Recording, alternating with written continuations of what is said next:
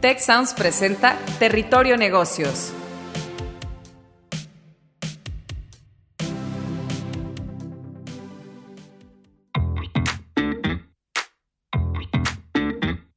Bienvenidos a Territorio Negocios de GADE Business School y la Escuela de Negocios del Tecnológico de Monterrey. Mi nombre es Alicia Galindo y hoy seré su guía por este espacio.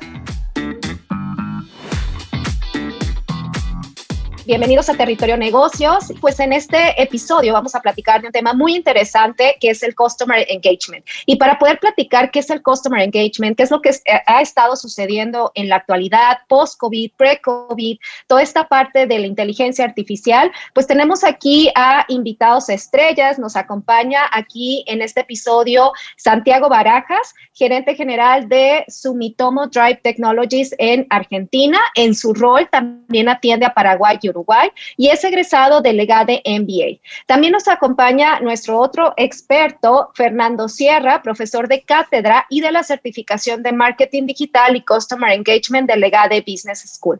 Bienvenidos, Santiago y Fernando. Muchísimas gracias por estar aquí. Muchas gracias, Alicia. Excelente, pues si quieren, eh, compañeros, empezamos a, tocar este tema y pues bueno, se trata de darle a nuestra audiencia un contenido pues muy, muy sencillo, muy práctico, eh, muy funcional para que ellos se lleven qué es el Customer Engagement, qué papel juega en este caso el papel, eh, perdón, las relaciones públicas en los negocios B2B, qué ha pasado con toda esta transformación y tendencias en la era post-COVID de, de este engagement con los clientes, con nuestros consumidores y pues bueno, platicar un poquito sobre las diferencias culturales y cómo la digitalización atrae pues ahora nuevos clientes. Entonces, déjenme empezar con esta primera pregunta. Y pues me gustaría en este caso tener la opinión, bueno, vamos a ir intercambiando sus puntos de vista, eh, pero Santiago, dime desde tu perspectiva, al haber en este caso coordinado eh, ventas entre México, Argentina, todos estos países, ¿cuál consideras que es el principal punto de inicio para poder establecer pues una relación cordial, personal, significativa y de negocios con tus potenciales clientes? ¿Cuál sería tu, tu perspectiva? Hola Alicia, muchas gracias. Mira, yo te puedo decir que al ser latinoamericanos entre México y Argentina somos muy similares se puede decir que este, por, por ser latinos. Entonces, yo lo que, lo que me he topado es que somos, como ser latinos, somos muy cálidos, somos muy de, de, de, tener una relación más personal, no tan fría. Entonces, esa parte es la que nos ha ayudado a que el cambio entre un país y otro no sea tan abrupto. Yo te voy a decir, si me, si me fuera al lado de Europa o al lado de, de Asia o el mismo Estados Unidos, sería un poco más diferente. Pero en ser latinos, en, la camadería, o sea, esa parte donde, donde es más común que hagamos un negocio o una relación en un asado o en una carne asada, como se diría en México, o en, un asado en Argentina, es muy similar. Y yo creo que la parte este, de hacer negocios, esa parte y esas relaciones se facilitan un poco más.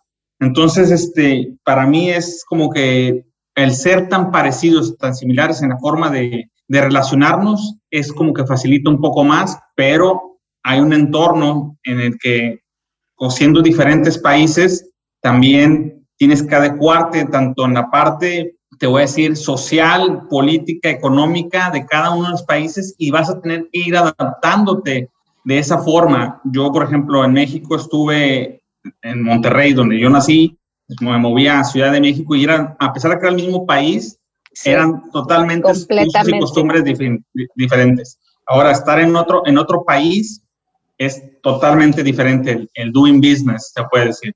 Muchísimas gracias, Santiago. Fer, Fernando, ¿tú qué nos podrías comentar? ¿Cuál es ese punto de partida para esa relación? Creo que aquí Santiago comentó un punto clave, que es la parte de que somos un poquito más cálidos al ser latinoamericanos, pero desde tu perspectiva, ¿cuál es ese punto de partida inicial para establecer esa relación cordial? Eh, ¿Tú cómo lo ves? Muchas gracias, Alicia, Santiago. Y efectivamente es un tema muy importante sin embargo, desde mi perspectiva, también tendríamos que incluir la parte de las latitudes. ¿Y a qué me refiero con esto?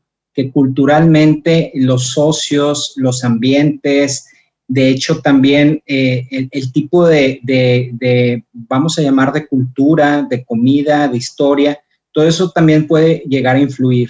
Entonces, es, es, muy importante y muy relevante el hecho de que tenemos en común un idioma, en este caso, como lo comentaba Santiago, entre Argentina, México y demás países de Latinoamérica, pero en cada uno, como bien mencionaba en el caso de Ciudad de México, en el caso de Monterrey, hay, hay una diferencia.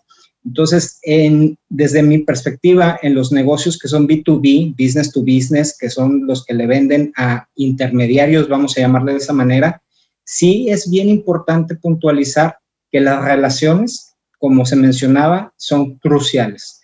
¿Por qué? Porque estamos hablando que los volúmenes de clientes son menores. Sin embargo, las, las ventas, los volúmenes de ventas son mucho mayores. Entonces, ¿qué significa esto? Que es muy importante guardar esta relación y sobre todo poderla llevar a, buen puerto, a, a, que sea duradera. Entonces, no hay nada más que tener esa, esa claridad en la comunicación, la transparencia y sobre todo ese, ese entendimiento común.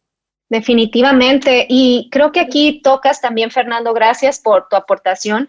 Un, tema, me, tocó leer hace poco eh, esta parte de esos estándares excepcionales del servicio al cliente, de mantener esa relación este, de manera duradera, eh, porque bueno, la clave aquí está en seguir haciendo negocios, pero con esto voy a ir amarrando esto a la segunda pregunta, en donde pues hace unas, pues la década pasada prácticamente estas interacciones entre clientes, entre negocios era muy lenta, ¿no? Los clientes mandaban sus quejas a través de correos, esperaban meses a que respondieran, e, etcétera, y mientras la tecnología fue, fue avanzando, pues ahora eh, todos estos negocios, todas las personas, todos los que hacemos negocios, pues ofrecemos diferentes maneras de comunicarnos y también esa innovación, ¿no? Para mantener y para mejorar ese, ese, ese enganchamiento o ese customer engagement. Entonces, desde su perspectiva, eh, ¿cuáles han sido estos principales puntos de transformación, pues que se han experimentado en la manera de esa comunicación con los clientes eh, en la era post-COVID?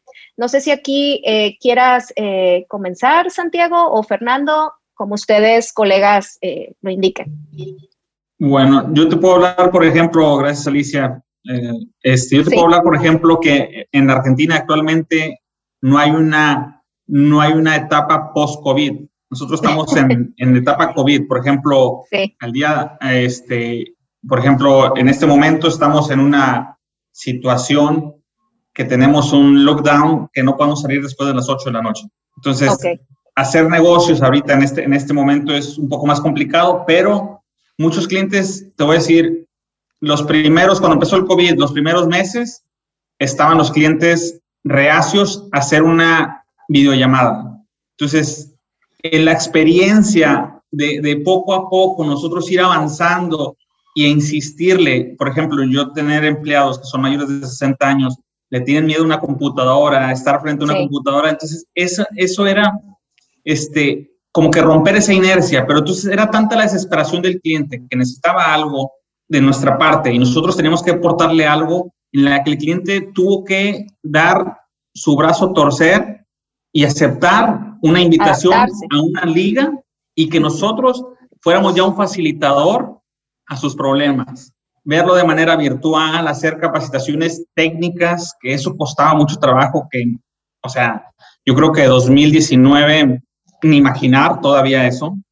Y ahorita estar, entonces ahorita, por ejemplo, ya un cliente ya se siente con la libertad de decirte, vamos a hacer un Zoom, vamos a hacer, una, vamos a hacer un, este, un, un, Google Meet, vamos a hacer un Teams, ya son palabras que se viven al día a día. Entonces ya ahorita el cliente, el Customer Experience que estamos hablando, el cliente ya se, se siente atrapado por estas herramientas o plataformas tecnológicas que estamos viviendo hoy en día. Y eso al final yo creo que llegó para quedarse y por para siempre.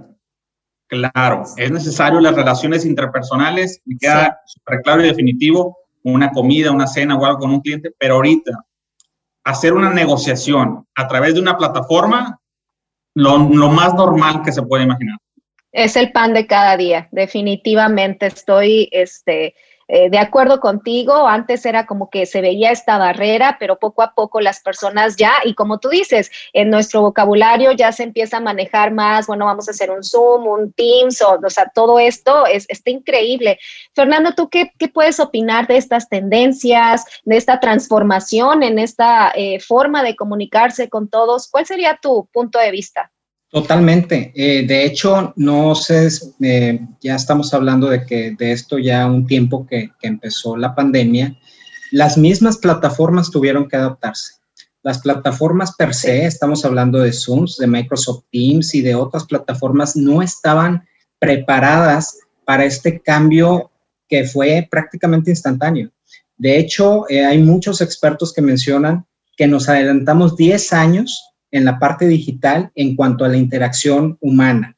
Esto significa que la adaptación que a lo mejor iba a llevar un periodo de 10 años se tuvo que hacer en unos cuantos meses. Entonces, esto, no, esto nos lleva a, poder entender la magnitud del cambio que tuvimos. Y por otro lado, también hay una cuestión que ha ido cambiando en, en los últimos meses, el tema de la gobernanza. Eh, por ejemplo, en el caso de Latinoamérica o en el caso de Asia es muy común que se graben las conversaciones, las videollamadas y no es ningún inconveniente. Sin embargo, en Europa está completamente prohibido por cuestiones de, seguridad y de privacidad.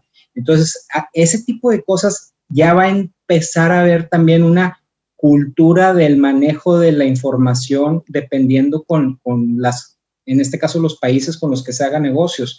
Entonces, por ejemplo, cuando yo tengo que tener una reunión con Europa, no puedes grabar la conversación por todas las leyes que impactan en este sentido. Entonces, son cuestiones que han ido cambiando muy rápido. Y en el caso de la Unión Europea se ha ido adaptando mucho en, este tema de la privacidad.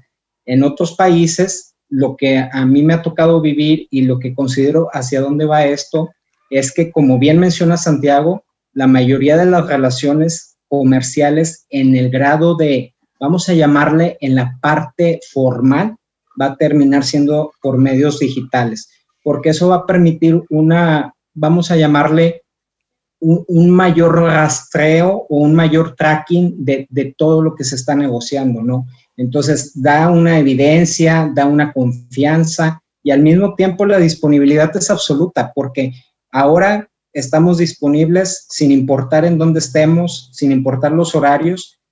Y en el pasado, como tú bien mencionabas, Alicia, para hacer una reunión tenían que coincidir agendas, obviamente que estuvieran en la misma ciudad. Entonces, todo eso está haciendo mucho más ágil el mundo de los negocios. Sí, definitivamente.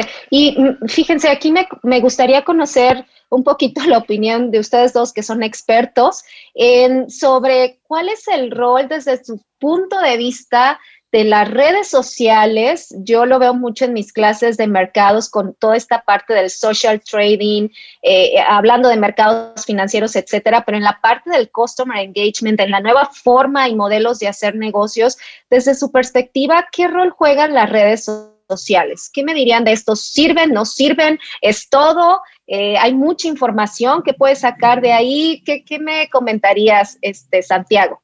Bueno, gracias Alicia. Mira, yo, yo te comentaría, por ejemplo, en las redes sociales, voy a poner slash plataformas de, negocios, de, de, de, mercadeo, llámense, por ejemplo, en México acostumbrado a tener Amazon y, y, ahora adaptarme yo a Mercado Libre en Argentina y la verdad, yo era enemigo de Mercado Libre, se puedo decir. Y ahora que llega a Argentina, es lo que tengo y es un servicio bueno, o sea, toda esa parte. Y la parte, te voy a decir, de las redes sociales, yo, por ejemplo, me mudé hace, eh, en diciembre de 2020, me mudé a Argentina, en enero ya me establecí en una casa, y te puedo decir que el 90% de mi casa, los artículos los compré a través de Instagram. O sea, wow. todo, todo, todo, todo a través de Instagram. o sea, amueble mi recámara, eh, eh, las, las, cortinas, las persianas, electrodomésticos, todo, todo, todo fueron sugerencias de Instagram y contactos con Instagram y venía una persona nada más a, a tomar medidas, se iba y a las dos semanas me entregaba.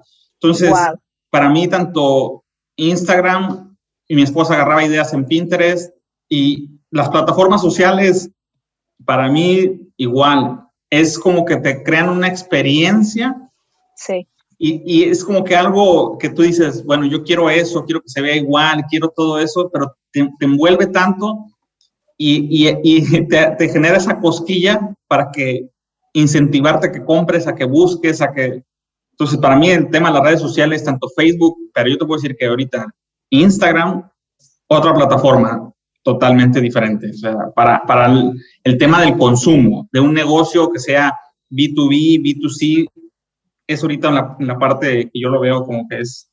Ahí yo creo que, que está el, el, negocio, sí, definitivamente, y pues también creo que esta parte, como tú bien lo decías, esta parte de experiencia del shopping online, pues que crea esta, pues toda esta experiencia digital y también va dejando como que huella del cliente, huella de los negocios, todos estos algoritmos que hay detrás. No sé, Fernando, tú qué puedes opinar sobre, sobre esto, porque hay muchísima información que se debe de explotar, ¿no?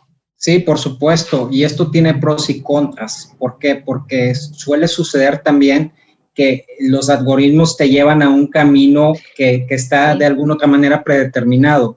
Entonces, a mí me ha tocado jugar un poco con esto y es muy, voy a llamarle anecdótico, el, el cómo puedes tú confundir a los algoritmos. Y, y lo puedes hacer cuando estás haciendo una preselección. Por ejemplo, sí. si, eh, voy a hablar de algo muy sencillo. Este, si tú estás buscando eh, restaurantes de comida rápida, todo el tiempo vas a estar recibiendo información y bombardeo sobre eso. Si, to si cortas eso de tajo y empiezas a buscar comida vegana, por ejemplo, empiezan a cambiar los algoritmos. Entonces es, es, es un poco anecdótico cómo tú te puedes dar cuenta cómo, cómo te quieren ir cumpliendo o las, valgas, teniendo esa satisfacción que te quieren proveer, pero al mismo tiempo te pueden hacer una tendencia que no es necesariamente lo que buscas. Entonces, por ya. eso es bien importante siempre validar la información, estar seguro de que las fuentes son confiables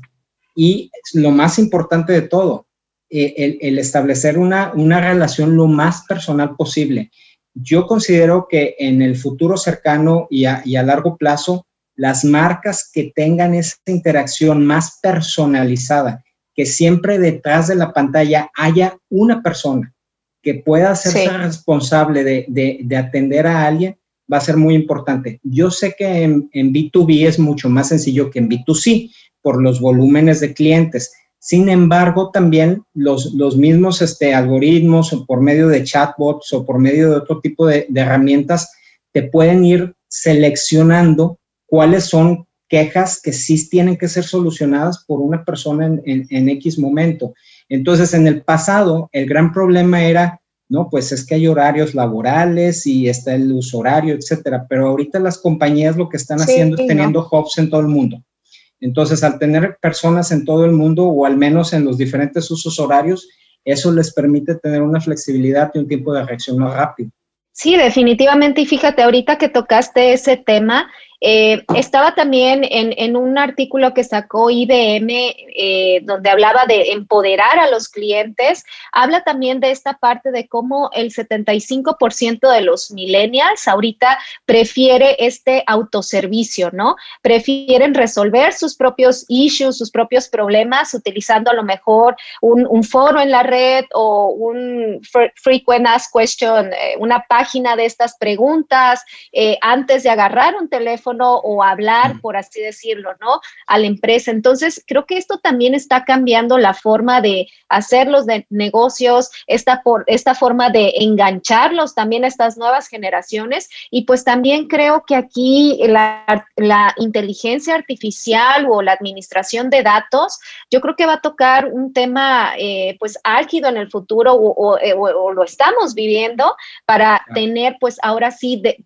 seguir trazando esa, esa huella digital de nuestros clientes para mejorar esa experiencia en el cliente. Y pues con esta última pregunta, déjenme, se las digo, yo creo que con esto queda muy, muy claro todos sus puntos de vista antes de hacer el resumen.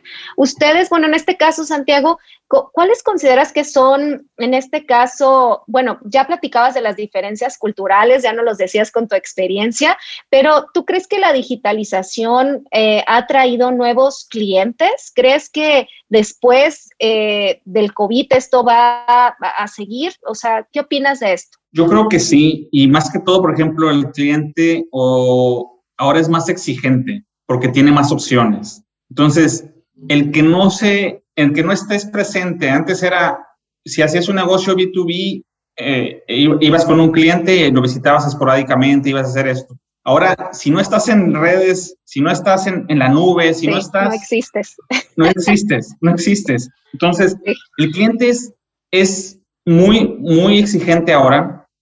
Este, siempre lo ha sido, pero yo creo que ahora más, porque eh, tiene, tiene a la mano demasiada información que con un clic puede alcanzar muchas cosas. Por ejemplo, todavía yo tengo clientes en la parte, hablando de digitalización, que me dicen, oye, dame un manual en físico es que no hay. Entonces me dices, es que no hay. ¿Cómo que no hay? No, es que ya no se hacen. Entonces te mandas un PDF y dice, no, es que yo quiero verlo. Y, veo, y veo todavía clientes que les mandas el PDF y lo imprimen. Entonces llegan a su oficina y tienen un PDF. O, sea, y no contaminen, por favor. O sea, te acabaron 30 árboles imprimiendo un manual. Entonces yo no entiendo, o sea, toda esa parte. Entonces, eh, sí va a haber, esto está cambiando, eh, la, la, brecha generacional cada vez este, es, es, es totalmente eh, los, los baby boomers, todos los que están ya casi, nosotros nos tocó una generación en la que pues, fuimos en este cambio. Los, los, que vienen abajo de nosotros van a, van a vivir otras cosas que no sabemos qué va a pasar, pero utilizar, hacer entrenamientos remotos, hacer este, por ejemplo, me tocó de hacer una negociación en la que tenía en el mismo Zoom un cliente, a mi abogado y, y, al contador en la que estábamos tratando esa negociación cuando antes en una mesa estaban todos, ahorita no, de manera remota está cada uno conectado, uno en su oficina, otro en la otra y cada quien está platicando. Entonces, ahorita los entrenamientos, revisión de propuestas, utilizar plataformas, Google Ads, toda esa parte, por ejemplo, yo cuando le explico a mis jefes de, de, algoritmos de Google Ads, por ejemplo, este, me dicen, ¿cómo saben que, que es tal edad, de tal edad, de tal edad están, están enterando? ¿Cómo saben si es hombre o mujer? Entonces, entonces, hacen esas preguntas, pero ellos son mucho mayor que nosotros, son otras generaciones. Entonces, como que les da miedo Toda, esa, toda esa información. Sí, definitivamente. Y creo que esto llegó para quedarse. Yo de verdad con esto les quiero agradecer. Creo que esta fue una plática padrísima. Yo aprendí muchísimo y pues nada más déjenme hacer como que un resumen para nuestra audiencia sobre el customer engagement y toda esta parte que hablamos.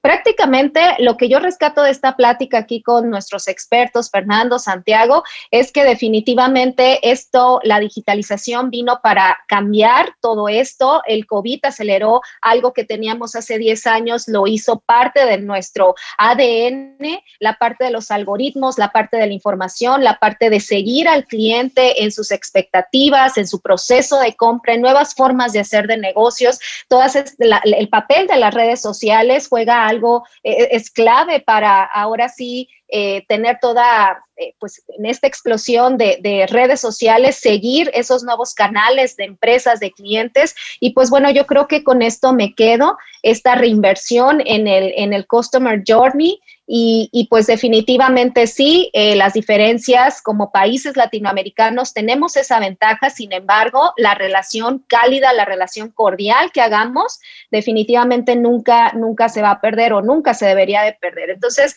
yo les quiero agradecer muchísimo, Santiago, Fernando, por aceptar esta invitación y pues bueno, muchísimas, muchísimas gracias de verdad por estar aquí, por, por enseñarnos tanto. Muchas gracias, Alicia. Muchas gracias, Alicia. Si quieres conocer más sobre los sucesos de la actualidad política, te invitamos a escuchar Con su permiso, el podcast en el que nuestros expertos hablan sobre los temas más actuales de la agenda pública en México y en el mundo. Escúchalo en Spotify, Apple Podcast y Google Podcast.